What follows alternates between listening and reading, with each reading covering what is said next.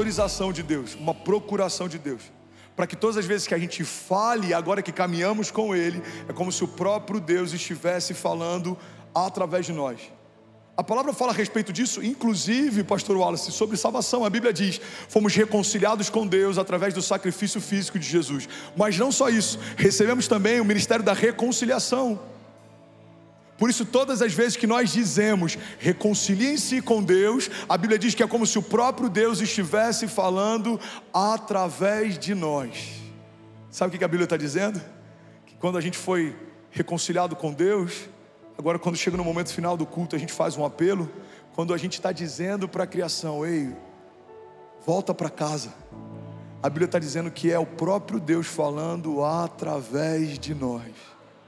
E essa tem sido a minha oração todas as vezes que eu subo para ministrar. Que não seja a minha voz, Paizinho, mas seja a tua. Por isso que em vários momentos eu peço para que você feche os teus olhos, para que nada roube de você aquilo que está acontecendo. O seu Pai está falando com você. Ele está usando um jovem pastor, mas é Deus quem está falando, filho. Eu estou com saudade de você. É tempo de você voltar. É tempo de renovar a sua aliança comigo. É tempo de você voltar a sonhar os meus sonhos. É tempo de você viver as minhas promessas. Eu ainda mantenho de pé cada promessa que eu te fiz. Eu não sou homem para que minta. Não sou filho do homem para que me arrependa. Se eu disse que vai acontecer, já aconteceu. Você crê nisso? Diga amém. Você pode celebrar Jesus no seu lugar. Aleluia. Aleluia. Eu vou ter que correr um pouco aqui, mas alguém está recebendo algo de Deus hoje, de verdade? Hum. Ainda bem que eu vim, Jesus. Deixa eu compartilhar uma alegria com vocês. Hoje é que dia? Hoje é domingo, né? eu juro que não é brincadeira. Sexta-feira, a gente, a gente entregou a nossa última cruzada. Sexta-feira na Orla da Praia de Fortaleza, tocamos mais de 20 mil pessoas numa cruzada de milagres. Sabe o que eu achei interessante? O número de pessoas curadas foi maior do que o número de pessoas salvas. Centenas reconheceram Jesus, mas milhares foram curadas por Ele. Sabe o que a gente está gerando? Próximo ano, a nossa virada de ano da Lagoinha Alphaville, eu creio que vai ser num ginásio ou num estádio você recebe isso? E eu profetizo, eu quero profetizar. Alguém concorda comigo em oração? Levante suas mãos, eu profetizo. Que em pouco tempo, a maior virada de cristãos no Brasil vai ser esse movimento, esse ajuntamento de cristãos aqui em São Paulo, a partir da Lagoinha Alphaville.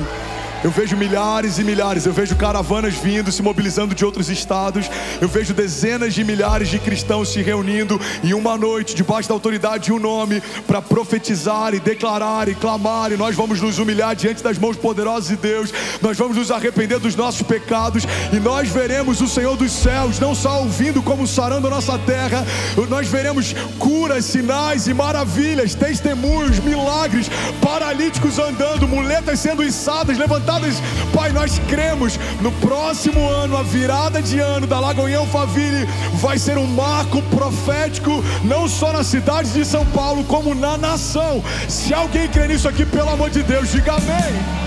Você pode celebrar Jesus no seu lugar. Aleluia. Aleluia. Jesus. Sabe, eu quero compartilhar um uma chave aqui que para muitos aqui pode ser bem delicada, mas ela é a mais pura verdade. Guarda isso aqui, irmão. A palavra de Deus é a palavra de Deus, tanto na boca dele quanto na minha. A palavra de Deus é a palavra de Deus, tanto na boca dele quanto na minha. Então, quando eu falo o que a palavra de Deus fala, algo vai acontecer. Por quê? Porque se tem algo que Deus zela é pela Sua palavra. Todas as coisas podem passar, mas as minhas palavras não passarão, diz o Senhor. E é por isso que o povo perece quando tem falta de conhecimento, porque deixamos de acessar um poder criativo que se manifesta a partir do conhecimento da palavra de Deus. Uma das maiores crises da nossa geração, eu não me canso de falar sobre isso, é que desejamos os céus abertos, mas permanecemos com a palavra fechada. A gente vem num culto, espera que por 40 minutos alguém nos inunde da palavra, mas é a única porção que a gente vai carregar ao longo de toda uma semana. Na verdade, os nossos encontros de domingo, para quem já é filho de Deus, não deveria ser para você receber, é só para você celebrar o que viveu na última semana e profetizar o que vai viver na próxima. Então você não vai vir aqui para receber uma palavra, você vai vir aqui para cultuar a Deus, adorar a Deus. Mas a palavra todos os dias ela está te alinhando, te edificando, te inspirando, te ativando, te colocando de pé, ela está mantendo o teu coração firmado. Eu preciso trazer à memória aquilo que me dá esperança. E o que, que me dá esperança? Uma palavra que já saiu da boca de Deus a meu respeito. Pastor André, ele me ligou. Amor, alguém pega meu celular rapidinho lá no, lá no, na nossa sala, ele mandou uma mensagem antes da cruzada de Fortaleza. Eu confesso que foram tantos desafios ao longo da semana, eu estava tão angustiado e cansado, foram tantas lutas que a gente enfrentou até chegar naquela noite de avivamento. E aí, na noite anterior eu mandei uma mensagem para ele, eu falei, pastorzão, amanhã é a cruzada, é a última cruzada, é a última data do ano. Eu confesso que eu estou exausto. Mas eu queria muito receber uma palavra sua. E aí ele mandou um áudio orando. E eu ouvi aquele áudio algumas vezes ao longo daquele dia, até o momento da cruzada. Todas as vezes que eu ouvia a oração, eu concordava com ela, eu profetizava a partir dela. Guarda isso aqui, irmão. Obrigado, lindão. E esse é o, o segundo pilar e é o último que eu quero compartilhar para a gente finalizar essa mensagem de hoje. Vocês são incríveis. Só porque o pastor está doente, vocês estão com misericórdia. Segunda, amém. A segunda, segundo pilar, segunda base fundamental é escolha quem ouvir. Fala para quem está do seu lado. Você precisa escolher quem você vai ouvir. Eu botei várias vezes essa oração e eu ouvia e ela me edificava, e ela me inspirava. Vou botar um trechinho dela aleatório aqui, ó. Botei logo isso aqui, ó. E que essa realidade em Fortaleza seja o início, Pai, de realidades onde as entranhas do Brasil, nas capitais, nas cidades medianas e naquelas mais necessitadas, haverá a pregação do Evangelho, haverá a manifestação de cura e milagres, haverá, ó Deus, liberação dos seus propósitos, ó Deus, na vida de uma geração sedenta e que precisa ouvir a tua voz. Pai, que André Fernandes esteja ali, Pai, em nome de Jesus, olhando claramente como o Senhor o chamou e o seu propósito. Cremos, ó Deus, e oramos mesmo. Levanta, Pai, nos quatro cantos. Pai, lugares e estruturas preparadas para que a tua palavra flua como um rio de vida. Um rio de vida, Senhor, entrando nas casas, entrando nas praças, entrando nas avenidas, nas cidades, nas casas e despertando aquele que dorme, despertando, Pai, aquele que está Pai, fechado, guardado, Pai, completamente nas, nas cavernas, Senhor. Nós dizemos que virão para fora, sairão para fora.